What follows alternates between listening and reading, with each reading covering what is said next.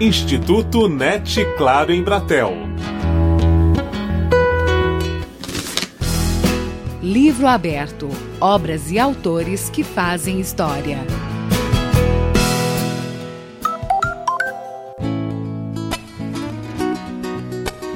Machado de Assis é considerado o primeiro escritor do realismo brasileiro ao publicar em 1881 Memórias Póstumas de Brás Cubas.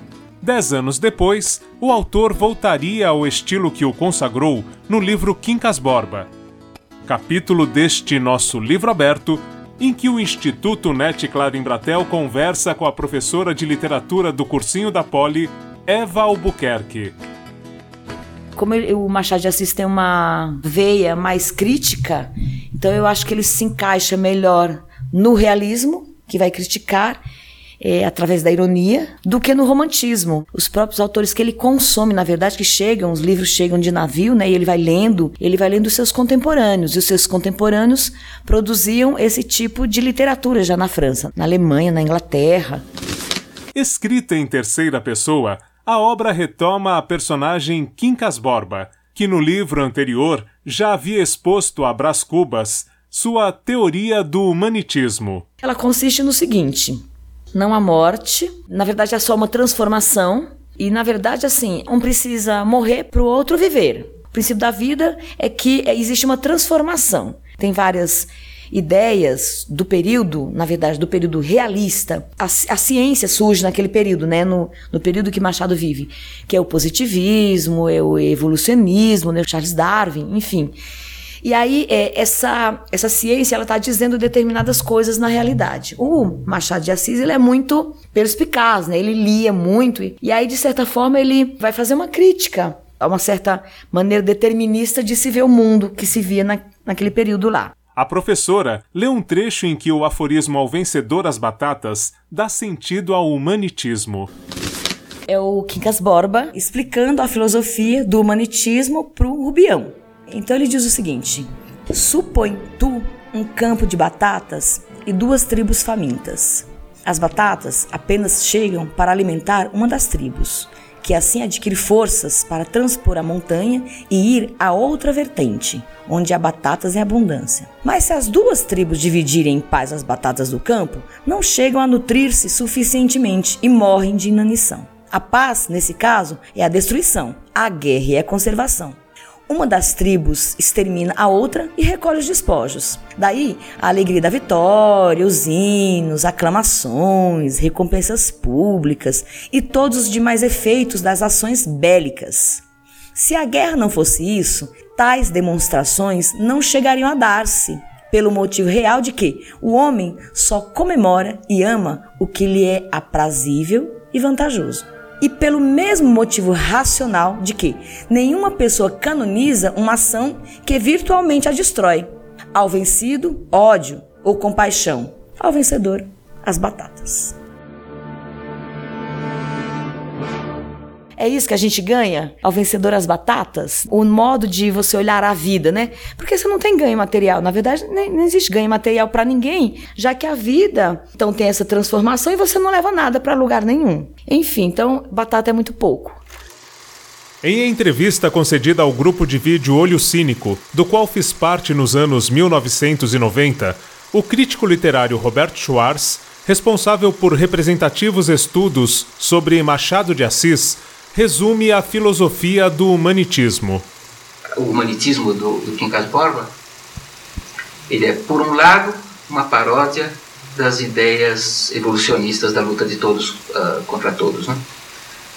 E, por outro lado, ele mostra como esse tipo de ideia fica maluca no Brasil, onde as circunstâncias sociais são muito diferentes. Então, tem um lado de paródia de uma ideologia importante da época e um outro lado de demonstração como essa ideologia é maluca, uma vez posta na realidade brasileira. No livro, Rubião herda toda a fortuna do filósofo Quincas Borba e, de posse desse montante, segue para o Rio de Janeiro. Mas ele fica com as batatas, no sentido então metafórico, né? As batatas é a riqueza toda, aí ele entende a filosofia do humanitismo. Ah, tá, agora eu entendi. Então essa filosofia do humanitismo, ela já começa a se concretizar, porque ele é o vencedor.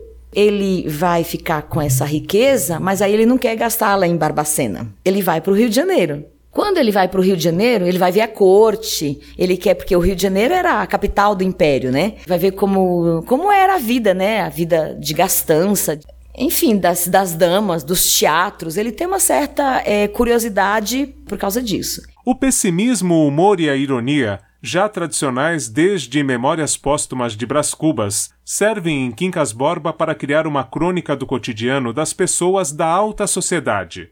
Na obra, Rubião se deixa envolver pela conversa do casal Palha, que acaba enriquecendo às custas dele. Essa sociedade burguesa do Rio de Janeiro, ela é movida por interesses, ela é movida por dinheiro, não vale amizades, não vale nada. A riqueza é mais importante. Então, um pereceu, uma tribo, digamos assim, pereceu, Rubião, para outra tribo sobreviver. Digamos, né? Se a gente tiver para retomar a frase, ao vencedor as batatas. Dinheiro na mão é vendaval. É vendaval na vida de um sonhador. De um sonhador. Quanta gente aí se engana e cai da cama com toda a ilusão que sonhou. Mais de um século se passou. Se a gente olhar hoje para a nossa sociedade, você vê que ao vencedor as batatas. Alguém engana alguém por puro interesse. Então, as relações humanas de solidariedade, elas ficam em segundo plano. Isso acontece na política, isso acontece nas, nas relações sociais, mesmo nas relações pessoais. Essas relações, elas são permeadas por interesses. Sempre por interesses. Quaisquer que sejam. Alguns mais, outros menos. A gente vê hoje algumas tribos bem polarizadas, ao vencedor as batatas. Então você vê é uma sociedade bastante ainda competitiva e você ganha o prêmio, mesmo que o outro pereça, ao vencedor as batatas. Então ele é bastante contemporâneo. Ao analisar edições de vestibulares em que Quincas Borba já foi solicitado, Eva Albuquerque aponta o que costuma ser mais associado ao livro nesses exames. A crítica à sociedade não é porque ele transfigura, ele transforma, mas ele retrata, de certa forma, a realidade.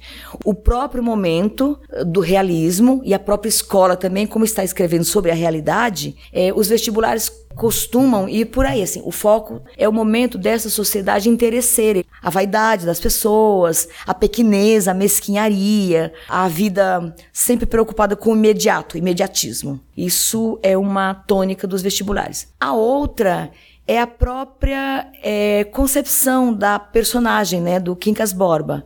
O Quincas Borba é uma figura muito rica em relação a, embora ele seja um perdedor no livro, mas ele é muito rico porque ele dá uma lição, uma lição de como a ingenuidade, de como a gente não ser esperto, você então tem que ficar esperto, porque senão alguém te passa a perna. Então, como gente, como homem, ele também nos dá uma lição para as pessoas que chegam com interesses, interessadas em segundas coisas. Então, assim, a gente tem que ficar esperto, porque essa é a sociedade em que a gente vive. Essa, eu acho que isso é uma tônica.